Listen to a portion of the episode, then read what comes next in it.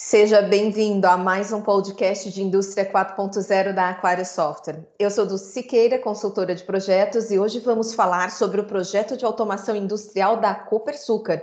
A Copersucar é a maior plataforma global integrada de comercialização de açúcar e etanol, contando com um amplo sistema de armazenagem e logística no Brasil e no exterior. Nesse episódio, nós vamos ouvir o relato de como foi possível reduzir contingências e tornar a operação e a manutenção mais previsíveis, melhorando a gestão das perdas e aumentando o desempenho e eficiência operacionais.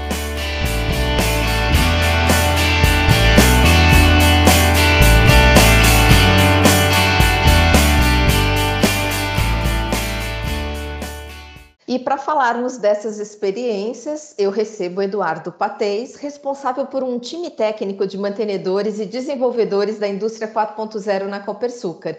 Seja muito bem-vindo, Patês. Obrigado, Dulce. Boa tarde, boa tarde a todos. Né? Legal, eu que agradeço poder participar, é né? uma honra para mim, tá? falar ah. com aquários de automação. Muito obrigada pela oportunidade. Patês, aproveita, conta um pouquinho aqui para nós sobre você, sobre o seu histórico, a sua atuação nesse contexto aí de indústria 4.0. Se apresenta aqui para a nossa audiência te conhecer. Tá certo. É, já trabalho há alguns anos, né, na área de, de automação, né, e o nosso foco sempre foi, eu falo nosso porque, né, sempre trabalhamos num time, né, e sempre foi né, colocar em prática as melhores práticas, né? E as melhores, as melhores ferramentas do mercado. Bacana. Patês, vamos começar contando um pouquinho aí das iniciativas e das experiências da Copersucar, é, começando pelo motivo do que, que, fez a companhia iniciar essa jornada de transformação digital, de automação industrial, o que, que motivou essas iniciativas? Bom, Dulce, a Copersucar sempre foi uma empresa desbravadora, né? Quando você faz no quesito de tecnologia, de, de mercado, né, de, de forma de trabalhar. Então, é, ela sempre teve esse viés, né? Se você é, é, buscar, se eu buscar na minha memória, eu vou lembrar do, do Nelson, do, do Emerson Fittipaldi, né? Fazendo propaganda da Copersuca, né? Quando poucas empresas brasileiras faziam isso, né? Uhum. se você também, se a gente buscar um pouquinho na memória, né? Eu, eu, eu consigo falar para você que a Copersuca foi uma das primeiras empresas voltada para o agronegócio que implantou SAP, né, na época que poucas indústrias colocaram, né? Então, ela sempre teve esse viés, né? Legal, bacana. É, e, e assim, a Copersucar ela já usava há algum tempo, inclusive, o sistema escada, né, distribuído pela Aquarius, o próprio CIFIX. E, e como também muitas outras empresas no mercado, a Copersucar ela já tinha um certo nível de automação implantado, já permitia, né, é, assim, que permitia que ela fizesse um supervisão e controle do processo industrial, né? É, quais foram as reais inovações ou as mudanças trazidas por esse recente projeto para a estrutura que já existia? Isso estava dentro de alguma estratégia da empresa? Como é que foi? Bom, é, nós já, como você disse, né, nós já, já tínhamos sim, né, o, o Professor Fix, né, um nível de escada, né, mas com um conceito é, que para a época, né, na época que ele foi instalado, era o conceito é, mais utilizado, né, é, e ainda uma aplicação moderna, se você quando for falar, quando se, quando se fala de um terminal portuário, né, uhum. que não é o uhum. foco, né, do dado em real time. Tá? Hum. Em 2016, nós iniciamos um processo de, de uma operação, estabelecer uma operação segura, né? uma segura, disponível e confiável, né? os três pilares da, da, da automação. Né? E a primeira quebra de paradigma foi a questão do ambiente virtualizado para um ambiente escada. Né? Isso aí é uma quebra de paradigma que na época ninguém tinha resistência de colocar. Né? E garantindo né, que no, no, ambiente virtualizado você garante que né, a disponibilidade, você garante redundância, né? Você, é, como é, é gerido pela nossa equipe de time de TI, então eu garanto também questão de antivírus, PET, vacinas, né? Tudo, uhum. tudo, tudo, isso é garantido né, nesse ambiente, né? E no mesmo ano, 2016, né, foi implantado, é, foi modificado os valores da Copersuca, né? E aí foi implantado o nosso jeito de ser e fazer, né? Todos os trouxeram todos os tópicos do nosso jeito de ser e fazer trouxeram é, mudar a nossa mente, né? Fez, fez um update mindset, né? Mas o primeiro, o primeiro que somos desafiadores, né? Ele causou um plus, né? Na, na motivação por inovação, né? Essa, esse desafio, né? Constante, né? incentivou mais ainda a busca por inovação. Bacana, então essa criação dessa cultura interna, né, de criar já esse mindset em pensar em inovação. Bem bacana. Patês, conta pra gente um pouquinho como é que foi a questão da comunicação com os CLPs, né? O que, que vocês conseguiram aproveitar dos dados dos controladores uh, de forma integrada com os sistemas da automação? A integração foi muito, muito na, quase nativa, Dulce, assim, foi muito fácil, né? O, a ferramenta que a, a GE nos dispôs, né, foi o, o IGS, né? IGS ele foi uma ferramenta assim, nossa, foi muito fácil a migração, né? E, e aí, né, só usar a criatividade, né? Todos os dados né, sendo monitorados, controlados, visualizados, né? E aí, independente de fabricante, né? O fabricante de software é um, né? Uhum. De hardware é uhum. outro. Independente do fabricante, né? Foi uma coisa, assim, foi um, uma ação assim quase que, sabe, intuitiva, né? Okay. Foi uma coisa, foi muito fácil mesmo. Que ótimo. Uma coisa também que vocês se preocuparam em aprimorar, em melhorar, foi a questão do controle de versionamento dos programas, dos backups e do, e do acesso, né? É, o que, que vocês perceberam com esse tipo de solução? Vocês implantaram o Version Dog, né? Isso. É, não, não, quando, quando é, iniciamos né, a jornada aqui, né, a jornada de atualização tecnológica, ela, nós não, não tínhamos uma, uma gestão de backup, né, nem de controle de versão, uhum. tá? E quando você não tem, né, cada um faz o seu backup, né? Isso é muito ruim para o processo, né? Exato. E aí a primeira coisa, uma das primeiras políticas que nós implantamos foi o controle, né? é, restringir o acesso, né, para um número uhum. né, de usuários específicos, né, aí o Version Dog nos ajudou bastante para isso, né, uhum. jobs automáticos, né, criação de backup automático, né, envio de e-mail, né, quando tem alguma anormalidade que não foi justificada, né, e fez com que o, o, o nosso técnico de turno, né, ele tivesse uma outra mentalidade, né, fez um, uma virou a chave, né? Que não é como, né? Tem que tem toda uma hierarquia, toda uma estrutura para atender, né?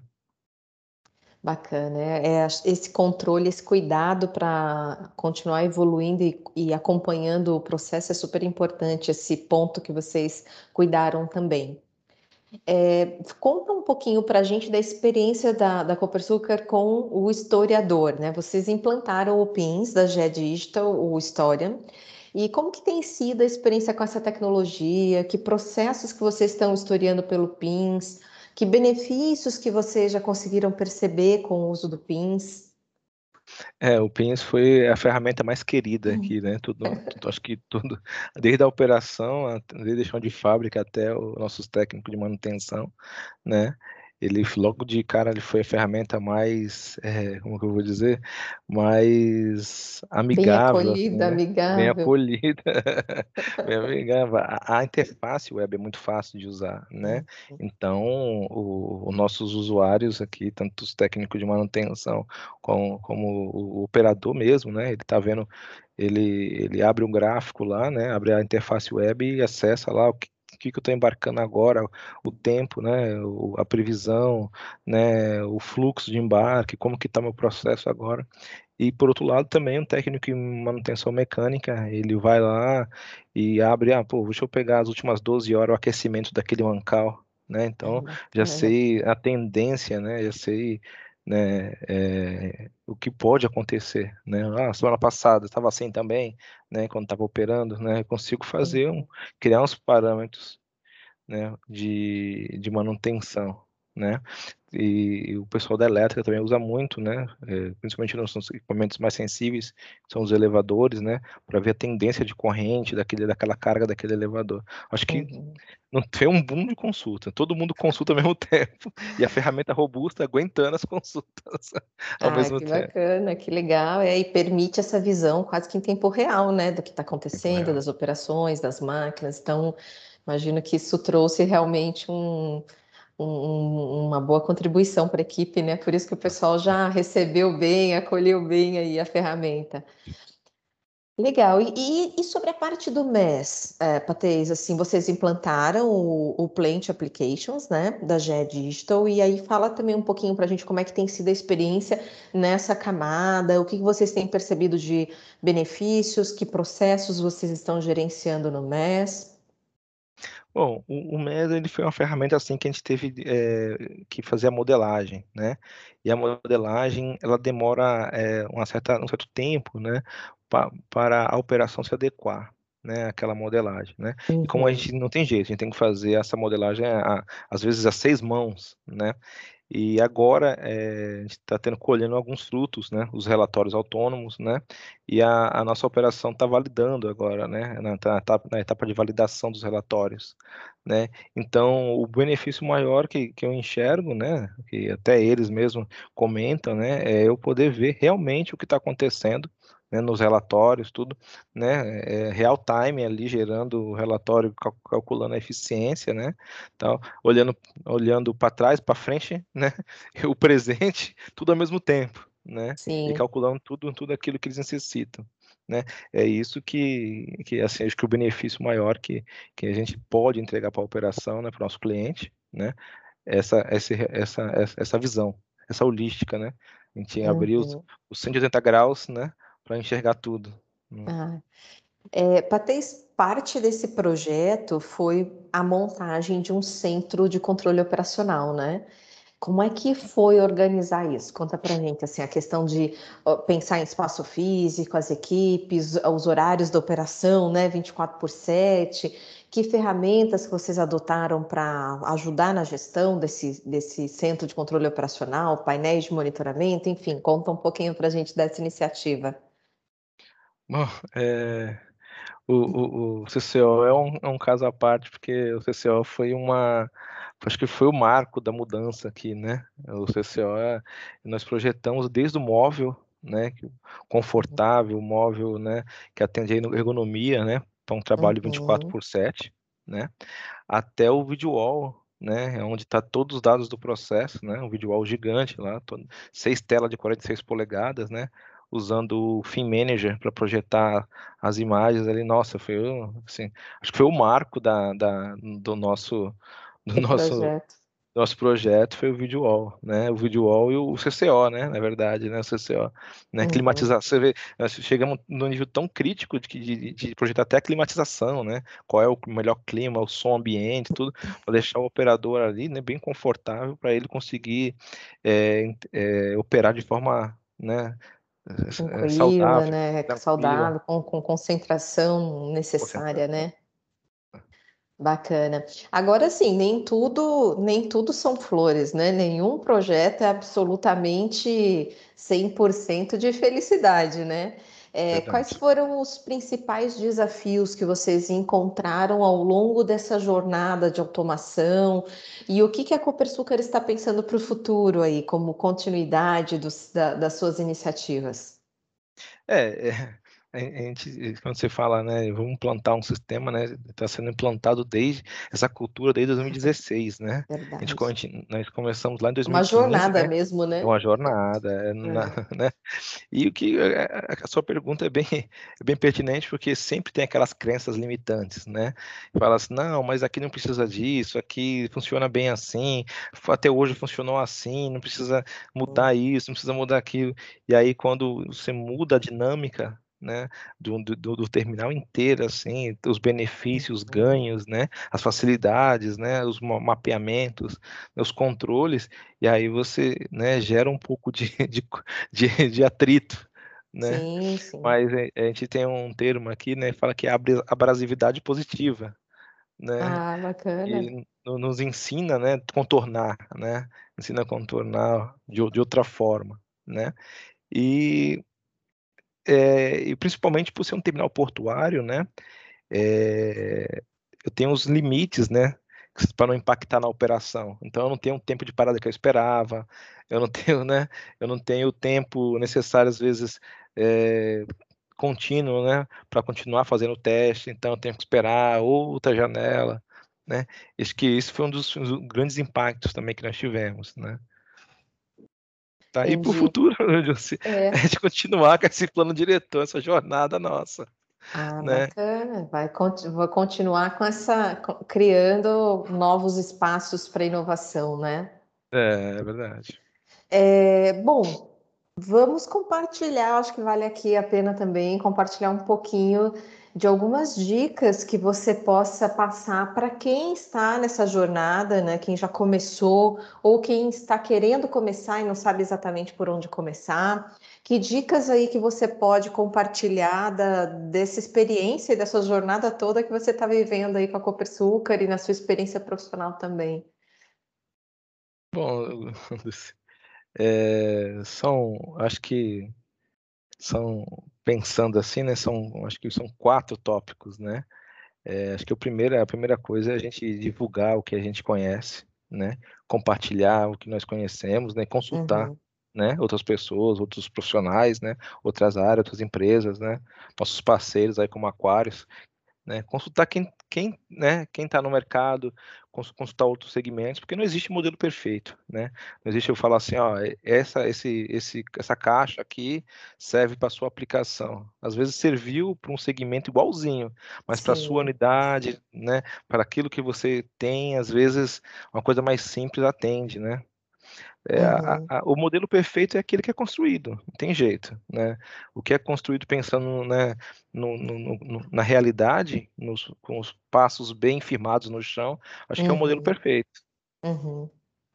Bacana. É, Patês, acho que é, conseguimos compartilhar aí um, um grupo bastante importante de informações, de dicas, das experiências de vocês. Então, é, de coração, em nome aqui do time da Aquários e da nossa audiência, queria te agradecer pela conversa de hoje, pelo seu tempo e pelos aprendizados compartilhados. Obrigado, eu que agradeço, é uma honra para mim, como eu disse. E, como sempre, aí a gente sempre consulta Aquários, nosso parceiro. Tá bom? Um abraço, Dulce. Bacana. Um abraço. E você, nosso ouvinte, que chegou até aqui, é porque também curte e é ligado em transformação industrial, jornada digital, inovação e não pode perder essa conversa semanal que falamos sobre os principais assuntos ligados à indústria 4.0. Semana que vem tem mais podcast. Aqui é o lugar das top trends em indústria 4.0, canal da Aquário Software, uma empresa de 37 anos dedicada a colaborar na jornada digital das indústrias. Deixe seu like Siga nossos canais e até semana que vem.